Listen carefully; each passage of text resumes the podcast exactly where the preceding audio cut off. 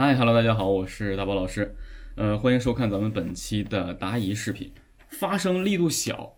发声力度小呢是一个普遍问题，但是发声力度小很简单啊。我今天跟大家说一下，无论你是男生还是女生，发声力度小的主要原因是因为一你的腰腹支撑没有力量，另外呢，建立在腰腹支撑的基础上再往上走，横膈膜没有办法建立一个很好的推力，另外呢，发声力量小跟声带闭合度的力度呢也有关系。所以也就是说，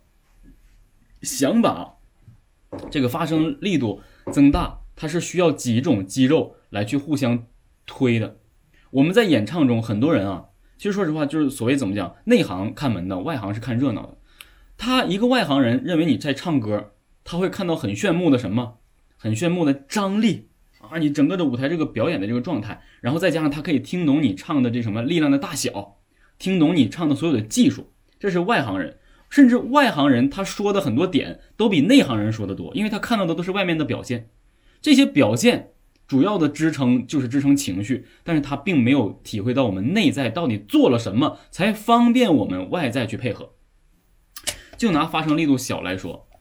当一个外行人听到一个人在唱歌特别嘹亮，发声力度非常铿锵有力的时候，他不会管你腰肌腹肌有没有支撑啊，对不对？有没有横膈膜推力顶住啊？有没有气息瞬间顶住一个横膈膜爆发力顶你的这个声带的一个大力量闭合呀？有没有很好的控制好你这个声音发出来之后的高音区的鼻腔共鸣啊？有没有控制好你嘴唇的肌肉去帮你稳住这个声音呢？他不会注意的，他只会注意。你看这声真高，哎呦我去，这声真亮。你看他这个姿势，这个张力给我们的感觉太强了。你看到的都是皮毛，就是我们专业的呃歌手或者专业的这个演唱的这个导师认为这些外在的东西。只是给大家看，或者说我们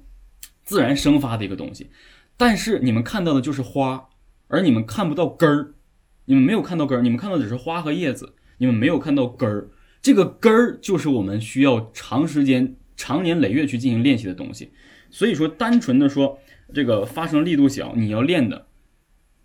就是最基本的腰腹支撑、横膈膜推力，还有声带闭合度，还有什么唇齿舌牙的吐字咬字力量和。鼻腔共鸣的这个点，当然这个共鸣可以先拿走啊，因为力量大小先不建立的高低，